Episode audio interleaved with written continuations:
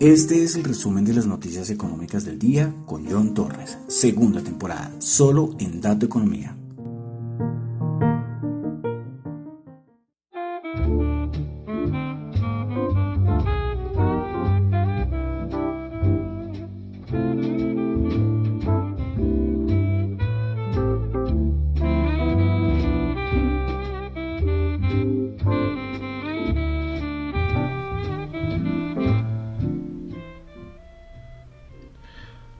Buenas noches, son las 9.02 de la noche de hoy, lunes 28 de febrero, último día de este mes de febrero del año 2022. Mi nombre es John Torres y este es el resumen de las noticias económicas del día.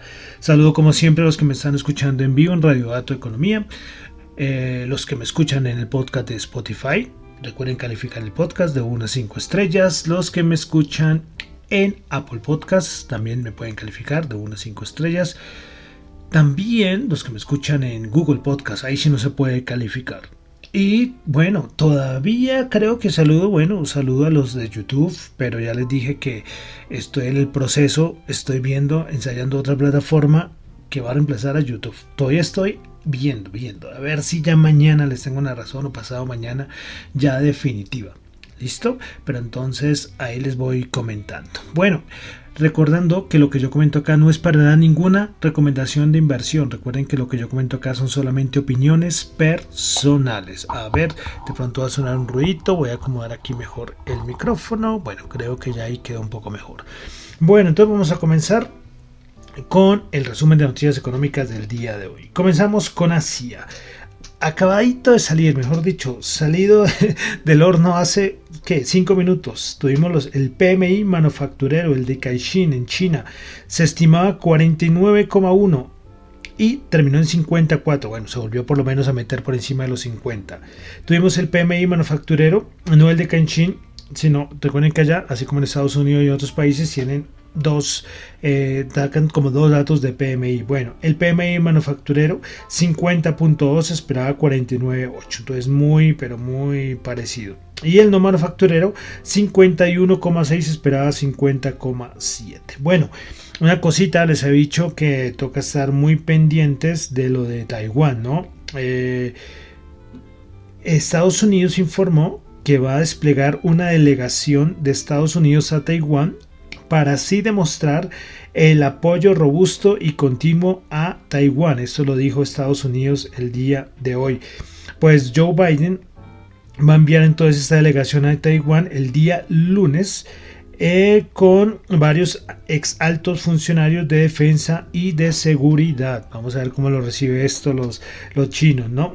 bueno, continuamos con más datos macros. En Japón también tuvimos el PMI, el market, el manufacturero 52,7, anterior 52,9. Y en Australia PMI manufacturero, manufacturero 57 anterior 57,6. Bueno, pasamos a, bueno, pasamos a Europa. Tuvimos datos de inflación en España, un dato tremendo, 7.4 el interanual, es el mayor dato de inflación en los últimos 33 años.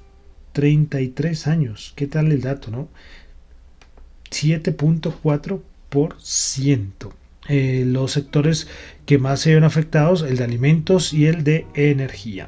Bueno, hoy Goldman Sachs sacó un datico y es que dice que la inflación eh, estaría para Goldman Sachs en Europa del 5% en el año 2022, pero en el 2023 estaría en el 2.2%. Bueno, esperaremos. Por el momento, bueno, queda mucho de año, pero por el momento estamos, recordemos 7,4.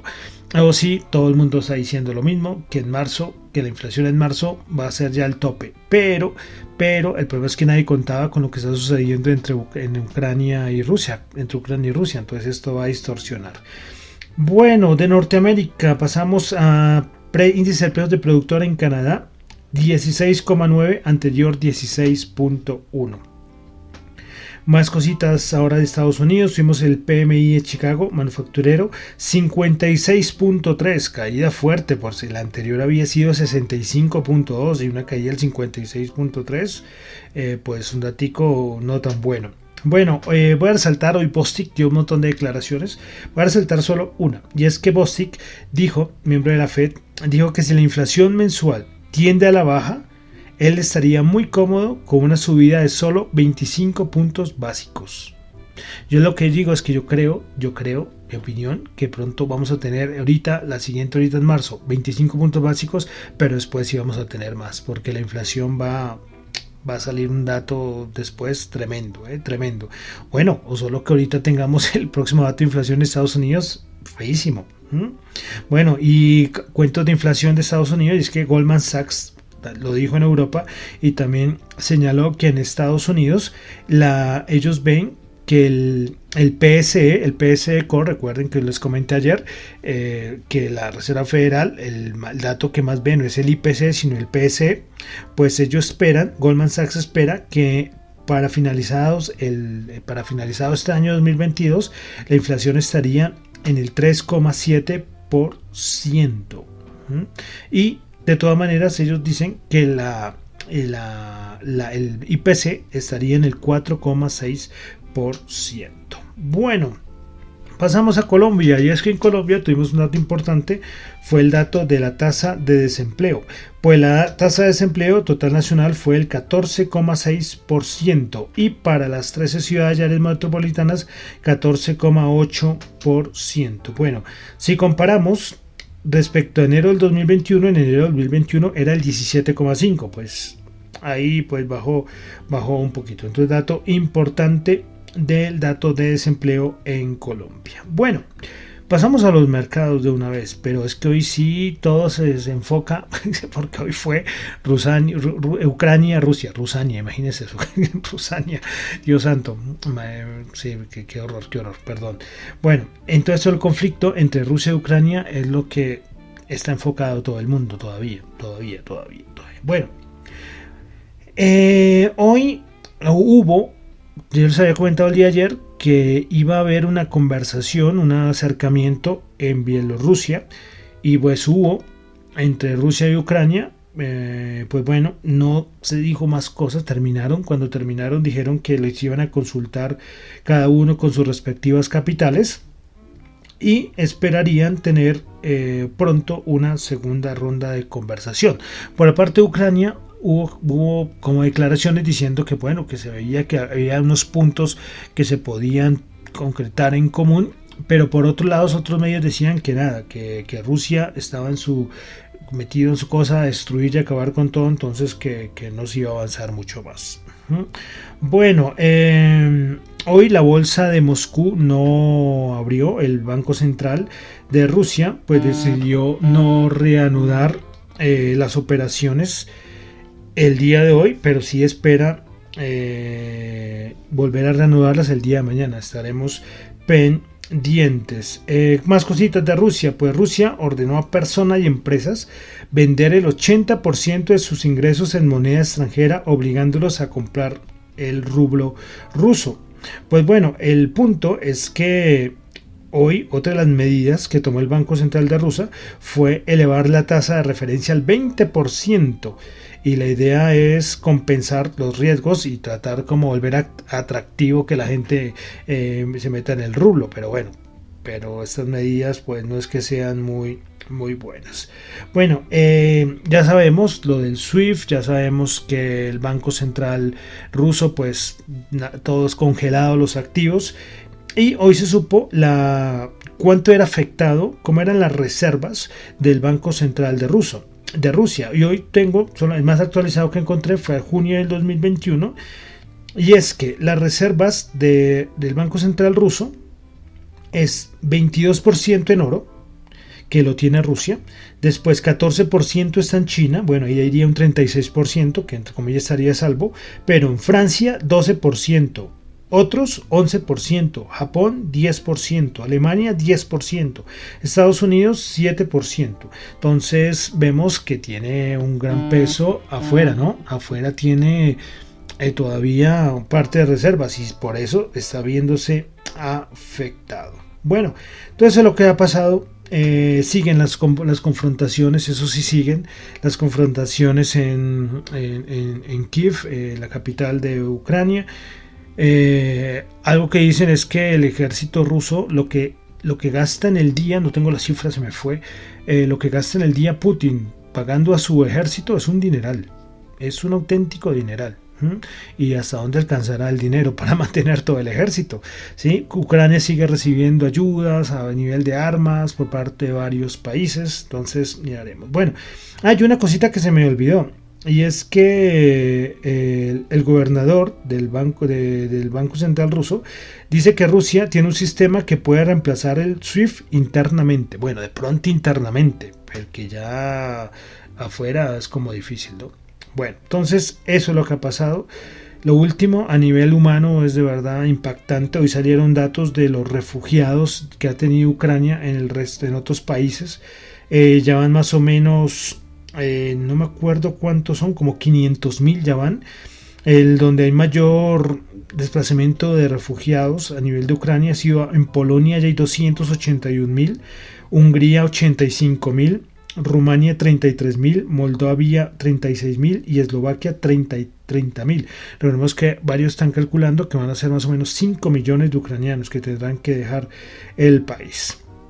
Bueno, entonces yo creo que eh, ahí dejaríamos por el momento todo lo que está pasando con, con Ucrania. Una cosa difícil, ¿no? Difícil la situación y veremos hasta dónde aguanta Putin. Es que todo depende de Putin.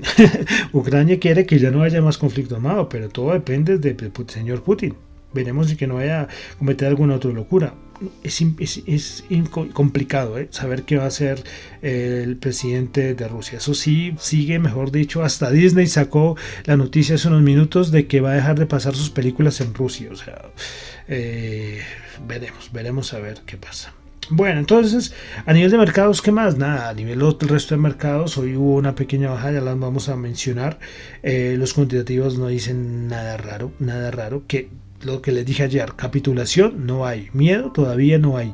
Y el mercado va, a seguir alejándose un poco de lo que está pasando con Rusia y se va a centrar después otra vez ahorita a lo de la Reserva Federal. Ojo, esto pensando de que el señor Putin va a un momento a decir voy a tirar la toalla y ya no tengo con qué más mantener mi ejército, entonces ya no, ya no, ya no voy a meterme más con, con ya voy a dejar eh, todo lo que está pasando con Ucrania.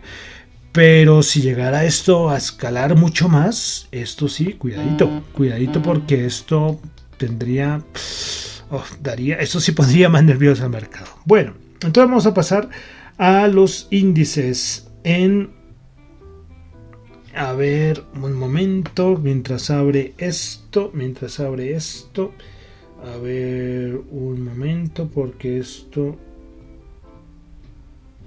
A ver, un momento, porque esto está un poco lento.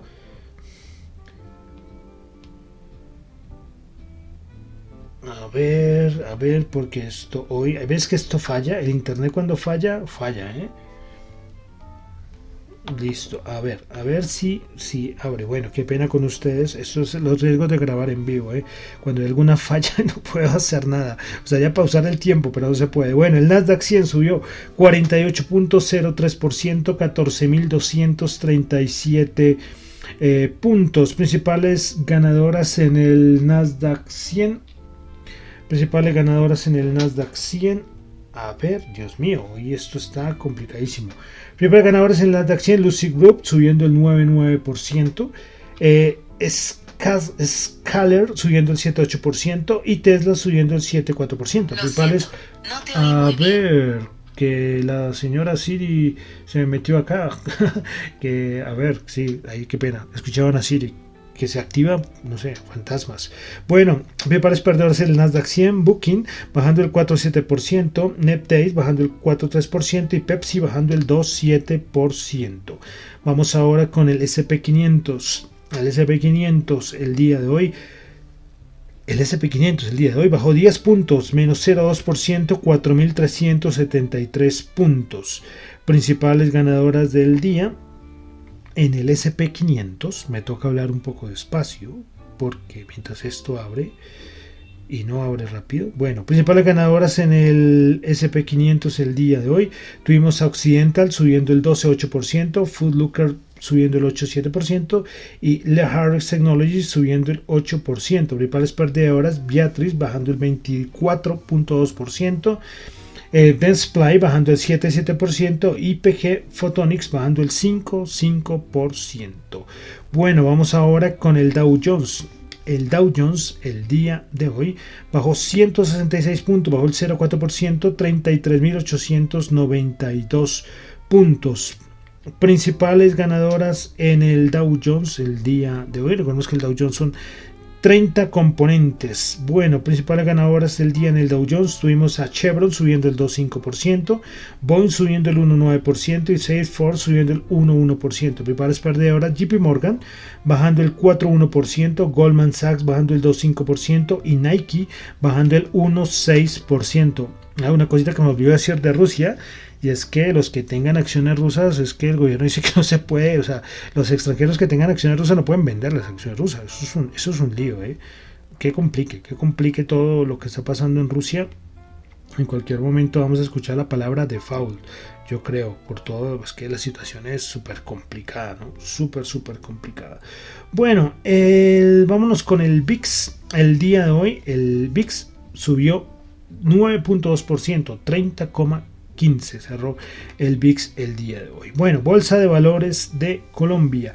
El Colcap subió 11.07%, 1516.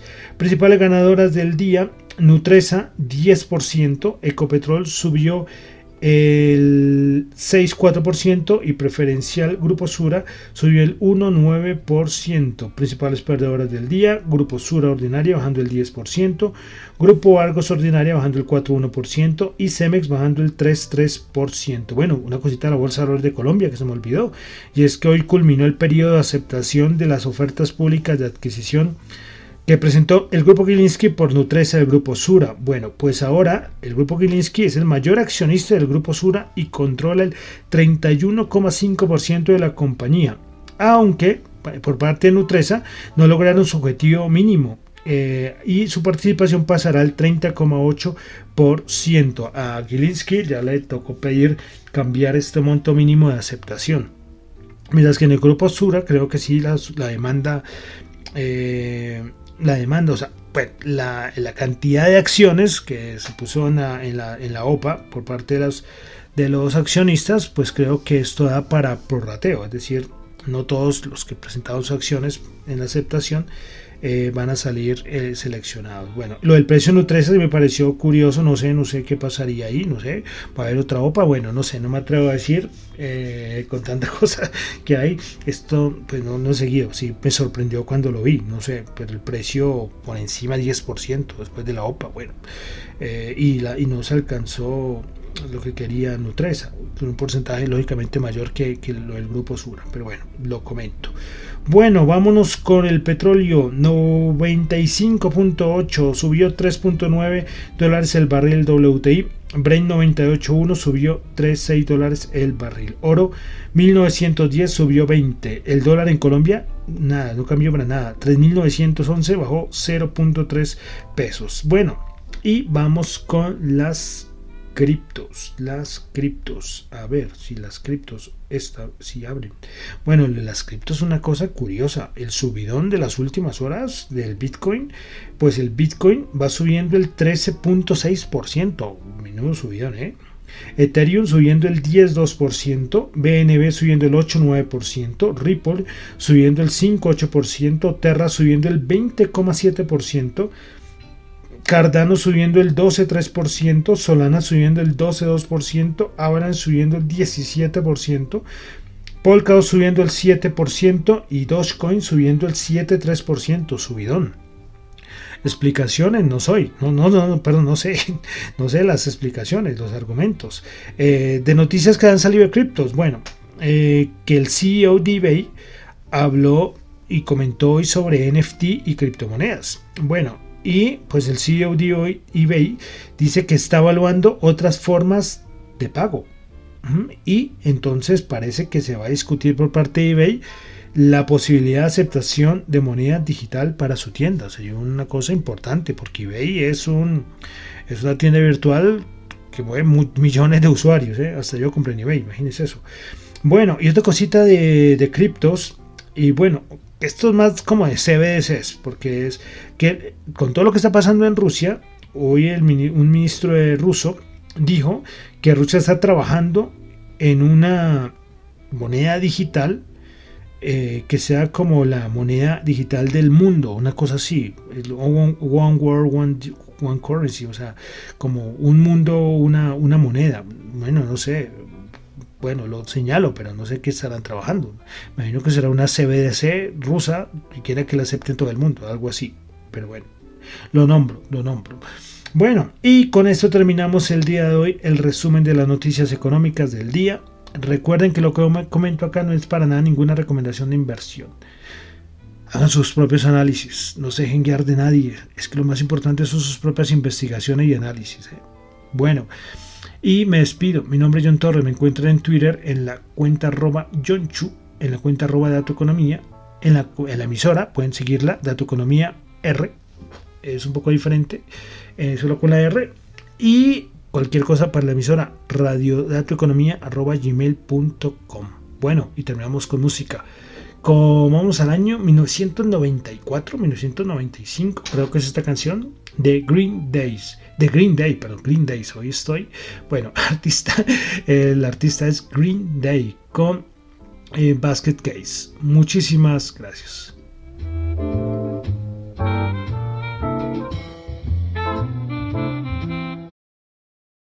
Do you have the time to listen to me whine about nothing and everything all at once? I am one of those melodramatic fools, neurotic to the bone, no doubt about it. Sometimes I give myself the creeps. Sometimes my mind plays tricks on me. It all keeps adding up. I think I'm cracking up. Am I just paranoid?